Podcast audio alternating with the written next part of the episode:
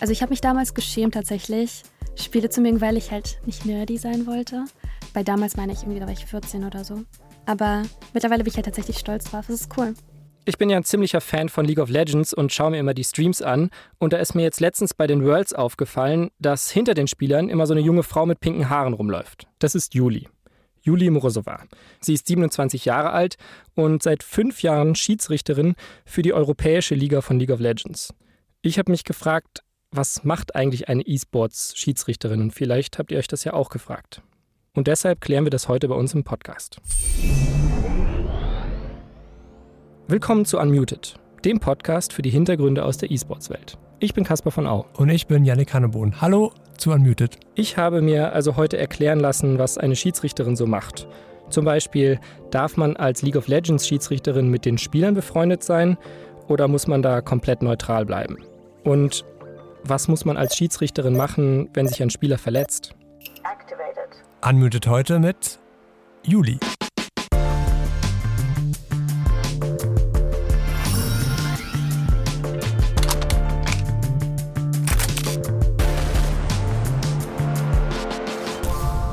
Janik, ich habe dich ja zu der Worlds Gruppenphase in Berlin im Oktober geschickt. Nee, nee, ich bin da freiwillig hingegangen. Du bist da freiwillig hingegangen? Ja. Okay. Aber du hattest einen Auftrag. Du solltest mit Juli sprechen Mhm. und du hast dir also mal so ein bisschen angeguckt, genauer, was die Schiedsrichter machen. Ist das ein Job, den du dir vorstellen kannst? Das ist eine super gute Frage. Da muss ich kurz überlegen. Ähm, vermutlich wäre ich jetzt nicht die erste Person, die für den Job in Frage käme. Warum nicht? Nicht, weil ich an sich eine sehr faire Person bin und auch eigentlich so Fairplay nach vorne heben möchte. Ich glaube, ich kenne mich einfach zu wenig mit League of Legends aus. Das wird mir Okay. auch immer vorgehalten in diesem Podcast. Aber könntest du dir vorstellen, für CSGO Schiedsrichter zu sein? Auf jeden Fall müsste ich halt vorher nochmal checken, was man da so machen muss. Okay, du hast dir ja bei der Arbeit zugeguckt. Kannst du mal so ein bisschen beschreiben, was sie bei den Worlds so gemacht hat? Also ich saß ja auf der Tri- Pressetribüne und konnte so schräg auf die Bühne schauen. Und da sah man dann die Spieler und dahinter Juli. Und Juli ist dann so hin und her gelaufen hinter den Spielern, hatte auch so ein Headset auf, wie alle. Also sie muss irgendwie in diesem Voice-Chat gewesen sein. Aber also ich konnte Hat jetzt sie nicht. irgendwie eingegriffen? Nee, gar nicht. Sie stand halt einfach nur da. Also ich konnte Also so jetzt nicht. beobachten, kontrollieren, so. Ja, gut, woher weiß man, ob jemand kontrolliert? Ne? Sie stand halt da, aber jetzt von außen könnte ich jetzt gar nicht sagen, was ihre Aufgabe Okay, dann hör mal jetzt gut zu. ist. Okay. Glaube, wir müssen kurz für Leute, die nicht wissen, was ein League of Legends Referee so Ah, macht, ja. erklären, was unterscheidet einen Schiedsrichter in League of Legends Ah, oder eine ja. Schiedsrichterin von einem Fußballschiedsrichter, von einem Golfrudern, was weiß ich, Rudern, da gibt es. Schiedsrichter? Im Rudern gibt es klar Schiedsrichter. Echt? Rudern die dann mit, so neben dem Ich glaube, die sitzen im Turm und schauen von oben auf die Strecke herab. Das wäre lustig, wenn die mitrudert. okay, ähm, ja, stimmt, das wäre vielleicht ganz wichtig zu sagen. Also im, im Sport, Referees sind ja dafür verantwortlich, das Spiel im Überblick zu behalten und auch so Strafen auszuteilen und so weiter, dafür zu sorgen, dass Regeln eingehalten werden. Das ist so dieser herkömmliche Referee. In League of Legends ist das so ein bisschen anders. Wir sorgen zwar auch dafür, dass Regeln eingehalten werden, aber das ist nicht die einzige Aufgabe, die wir haben. Ich würde sogar sagen, fast weil die Regeln eigentlich immer eingehalten werden. Also wir haben eigentlich kaum Regelbrüche. Klar gibt es hier und da Fines, weil irgendwie ein Spieler zehnmal hintereinander paust, weil sein Fuß eingeschlafen ist. Mhm, No shade, aber das ist schon passiert. Ja, das darf man natürlich nicht. Du kannst nicht pausen, wenn dein Fuß einschläft. Was machst du dann? Du musst einfach weiterspielen. Ja, du, ja klar. Du, also du, in dem Fall hältst du ja quasi den Broadcast auf. Da, okay, aber es gibt keine Verletzungspausen, mit anderen Worten, in, in League of Ähm, Legends. Nein. Hm. Und also Verletzungspausen, okay, wenn ein Spieler jetzt irgendwie extrem explosiven Durchfall hat, dann kann er dafür pausieren. Na, dann können wir ihn natürlich nicht spielen lassen, wenn es einem schlecht geht oder so. Natürlich müssen die uns vorher sagen, ah, heute geht es mir schlecht, ich bin krank. Ah, Dann wird gefragt, fühlst du dich in der Lage zu spielen? Und sobald sie sagen, ja, ich betrete die Bühne, haben sie sich damit einverstanden erklärt. Klar behalten wir das im Auge, aber sie haben ja nicht umsonst Subs. Es gibt ja Substitute-Spieler Ja. die dann in Ernstfällen einspringen sollen. Dafür sind sie ja da. Juli, jetzt ist gerade Pause. Ja. Die Worlds sind rum mit dem, nach dem großen Finale in Paris. Du warst, wenn ich es richtig im Kopf habe, nicht selber als Schiedsrichter da, sondern als Gast. Genau. Und im Finale, im Großen, Ja. G2 gegen OnePlus Phoenix. Da gab es direkt am Anfang im ersten Spiel eine ganz lange Unterbrechung. Aha. Acht Minuten. ja. Wie hast du das erlebt? Wo warst du da? Was hast du dir gedacht, als du das gesehen hast? Waren es nur acht Minuten? Das kam mir länger vor, ne? Es war ewig. Waren es echt nur acht Minuten?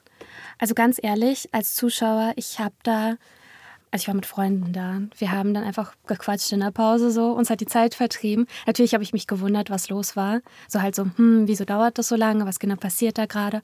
Ich wusste es auch, weil ich gefragt habe. Also wir haben so eine WhatsApp-Gruppe für Referees.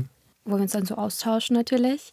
Und auch wenn wir nicht da sind, sind wir natürlich neugierig. Ich weiß es aber nicht mehr. Also ich habe es tatsächlich vergessen, was das Problem war. Das Keyboard war kaputt vom Toplaner von G2. Echt? Und deswegen hat das so lange gedauert? Also normalerweise, so solche Sachen werden eigentlich immer sehr schnell behoben, wenn es um Peripherals geht, also Keyboards, Mäuse und so weiter, weil wir eigentlich immer Backups haben.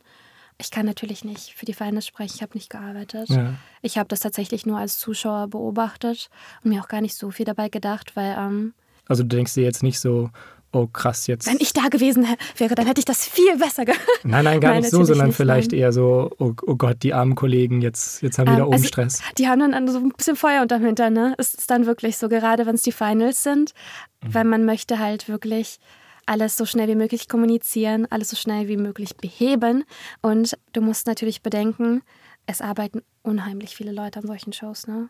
Und bei den Worlds, natürlich, die ganzen Leute, die an ihren eigenen Ligen arbeiten, möchten auch an den Worlds arbeiten.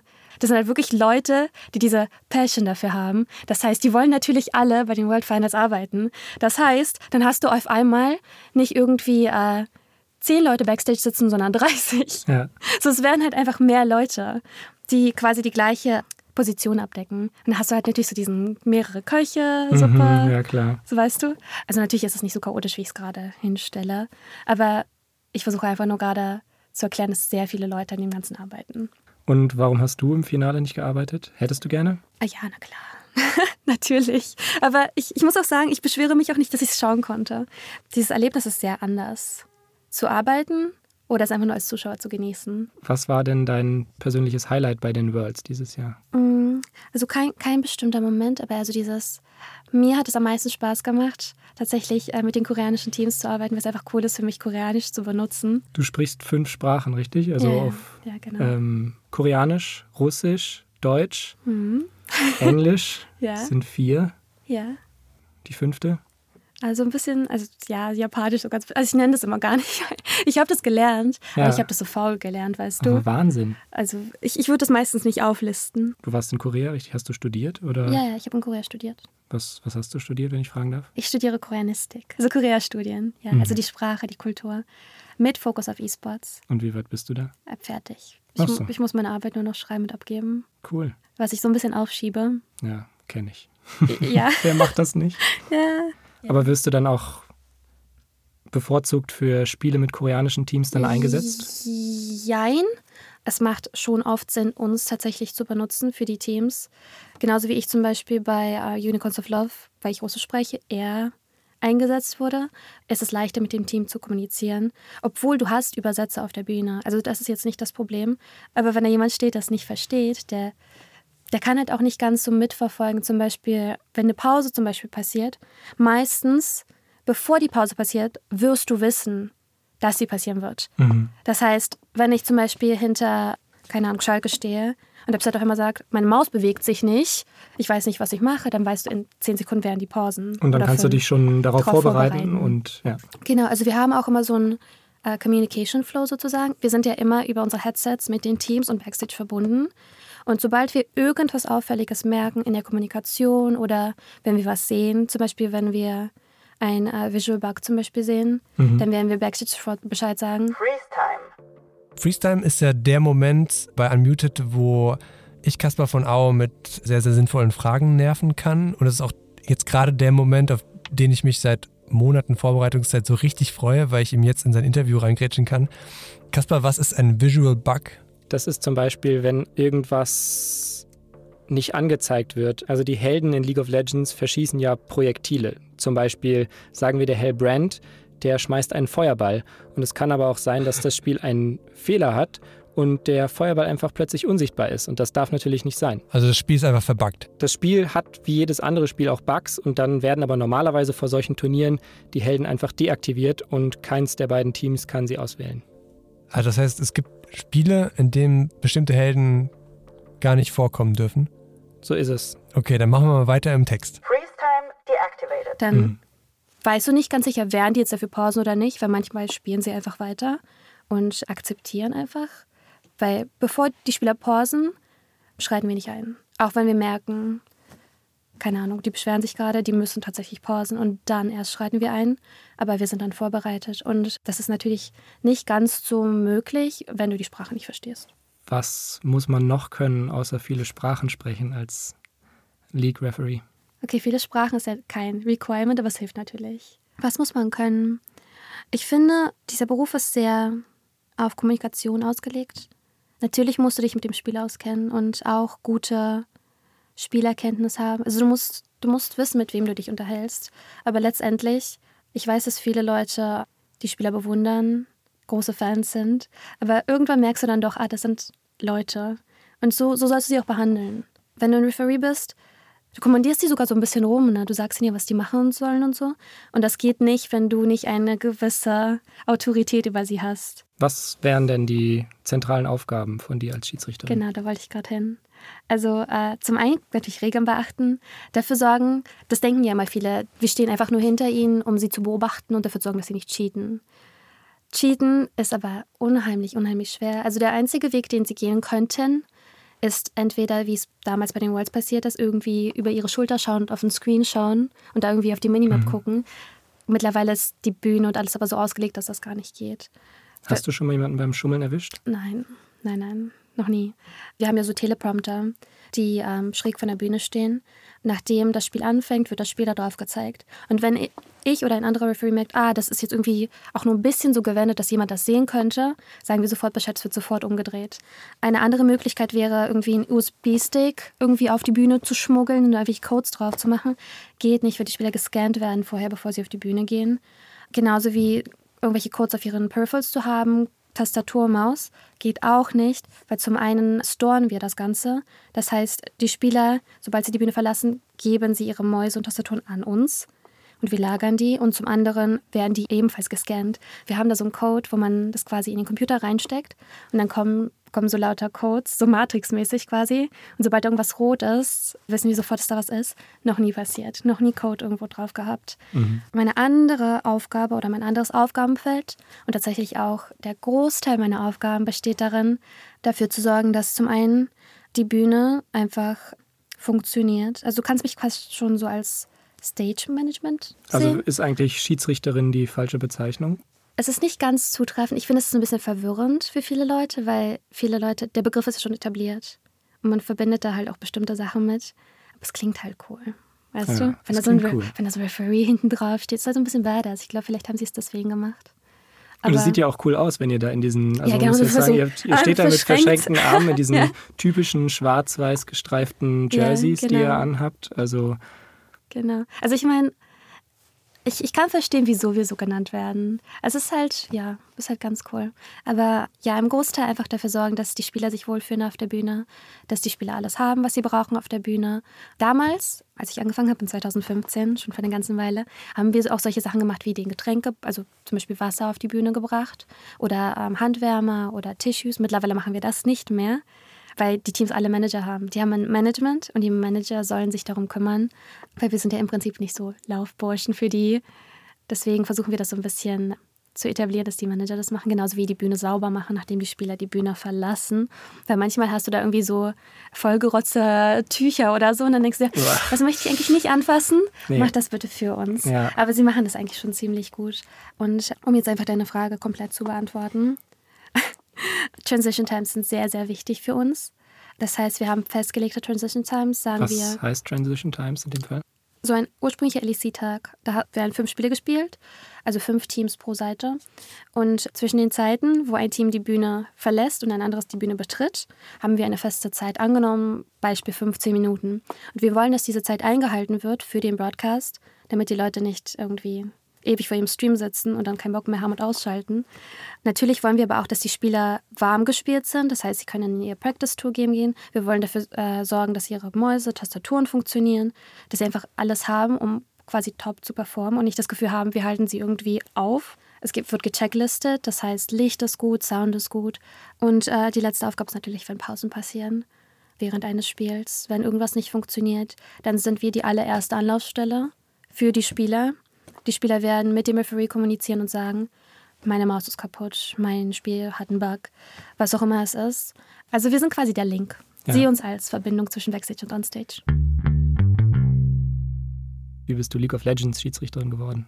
In dem Fall mit dem Referee-Job war es so, dass ich als Zuschauer bei einer Vorstellung war, bei der allerersten in Berlin. Und ich habe Leute in Riot äh, Gear gesehen, Riot T-Shirts, also Mitarbeiter von Riot, die rumstanden und ich dachte, sieht cool aus, ich würde es total gern probieren. Und bin einfach auf einen von denen zugegangen und habe gefragt, ob sie irgendwie äh, jemanden suchen, weil sie ja zu dem Zeitpunkt aus Köln nach Berlin gezogen sind und erst alles wieder so etablieren mussten. Und dann war es tatsächlich so, dass sie meinten, ja, wir brauchen da und da noch Leute. Wenn du aus Berlin bist und in der Nähe wohnst, kannst du gerne mal versuchen, das zu machen.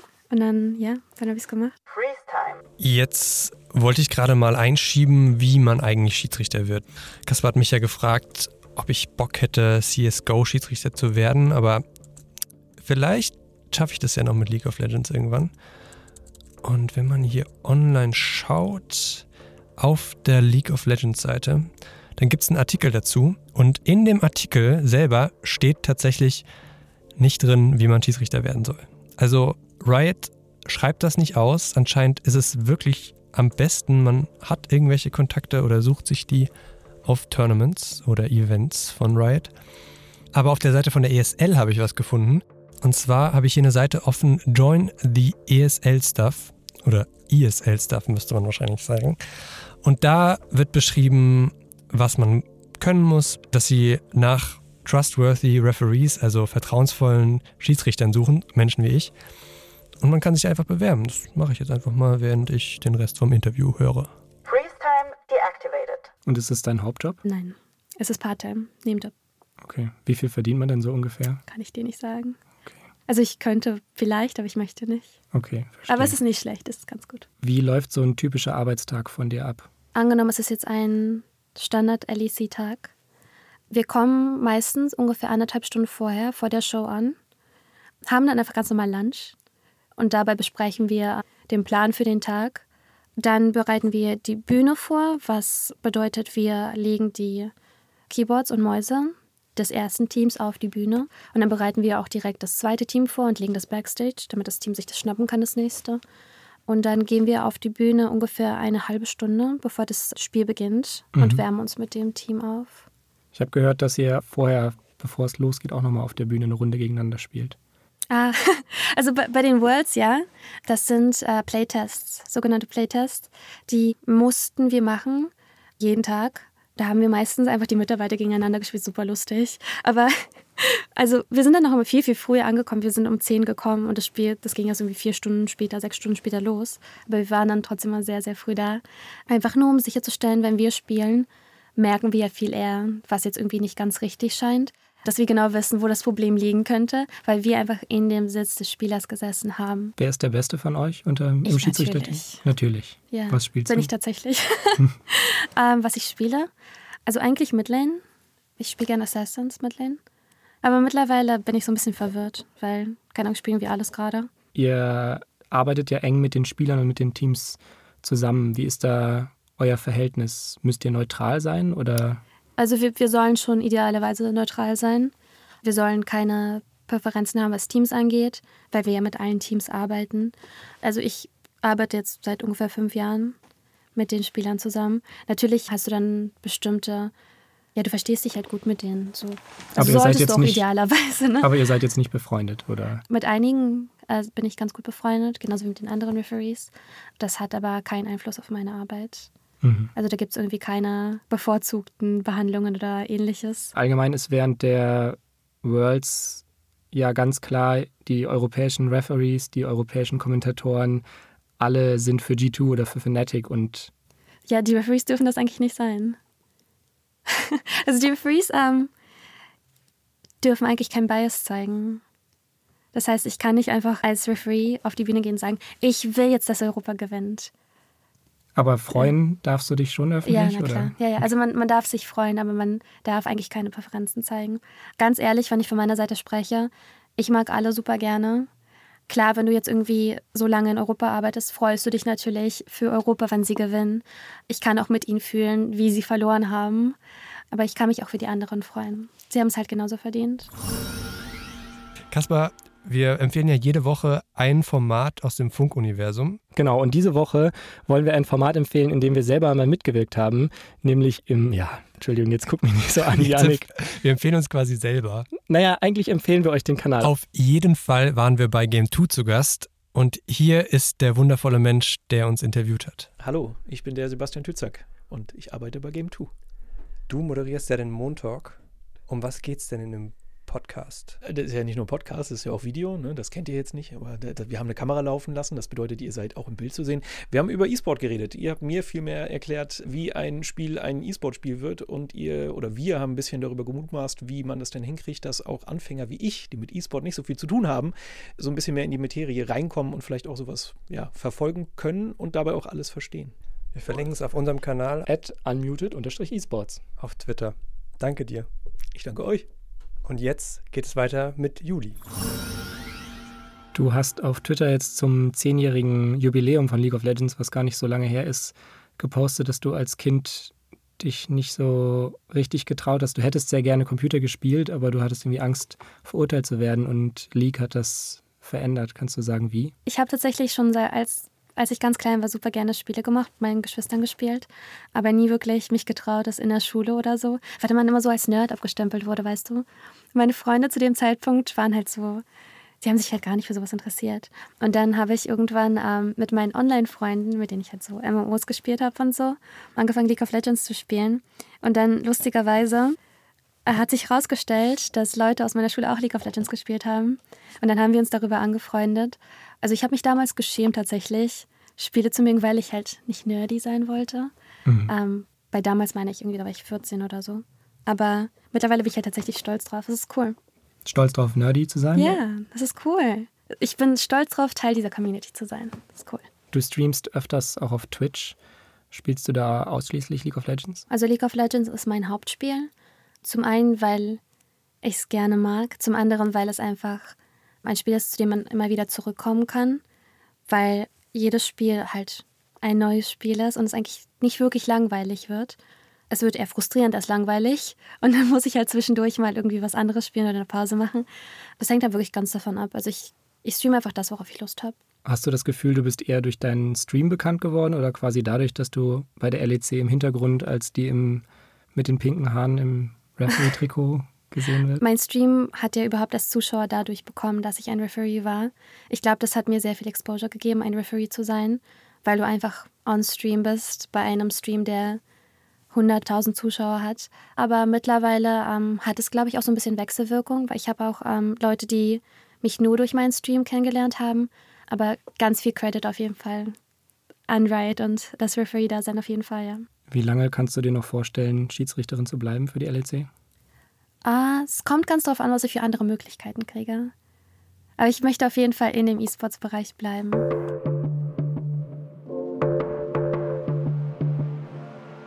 Yannick, wie sieht's aus? Hast du jetzt gecheckt, was eine Schiedsrichterin so macht, außer nur hin und her tigern? Ja, also auf jeden Fall. Vor allem fand ich es irgendwie faszinierend, wie, also es klingt jetzt total doof, aber wie viel halt so in dieser Person steckt, weil man ja von außen nur die Schiedsrichterin sieht. Aber jetzt nach dem Interview so merkt man so, das ist ja eine, ist ja eine komplett dreidimensionale Wirklich. Ja, Nicht ja. nur so ein Blatt Papier. genau, Oder? ja. Nee, also ist ja logisch, aber wie viel halt im E-Sports und in den ganzen Leuten steckt, so das finde ich immer, das finde ich das Coole. Das war die dritte Folge Unmuted, heute mit Juli, mit der Schiedsrichterin. Wir sind ein Podcast von Funk, von ARD und ZDF. Und wir sind auch auf Twitter at unmuted-esports. Genau, und da posten wir wie jede Woche eigentlich einen Link auf unseren Discord-Kanal, auf unseren Discord-Server heißt es, glaube ich, korrekterweise. Und wir freuen uns, wenn ihr da mit uns diskutieren wollt. Ich warte quasi die ganze Woche schon, dass Leute Ja, auf unseren Yannick Discord... hängt wirklich 24 Stunden im Discord rum. Diskutiert mit mir, schreibt mir, ab und zu schlafe ich, ab und zu esse ich ein Croissant, aber im Grunde bin ich eigentlich immer ansprechbar. Und nächste Woche geht's schon weiter mit Unmuted und dann mit meinem absoluten Hassspiel, Das da ist. FIFA. Warum? Weil ich ag einfach aggressiv werde bei FIFA. Ich glaube, das hat das Spiel ein bisschen so in sich. Auf jeden Fall sprechen wir mit Benedikt Salzer vom VfL Wolfsburg. Und dann wird es unter anderem darum gehen, wie viel Geld muss man eigentlich jedes Jahr in FIFA stecken, um eine konkurrenzfähige Mannschaft zusammenzustellen. Pi mal Daumen über den Daumen geschätzt, mh, für so ein 184er-Team brauchst du bestimmt deine 2.500 Euro. So ein richtiges Weihnachtsthema. Ganz genau. Damit sind wir raus. Damit sind wir raus. Bis dann. Ciao. Ciao.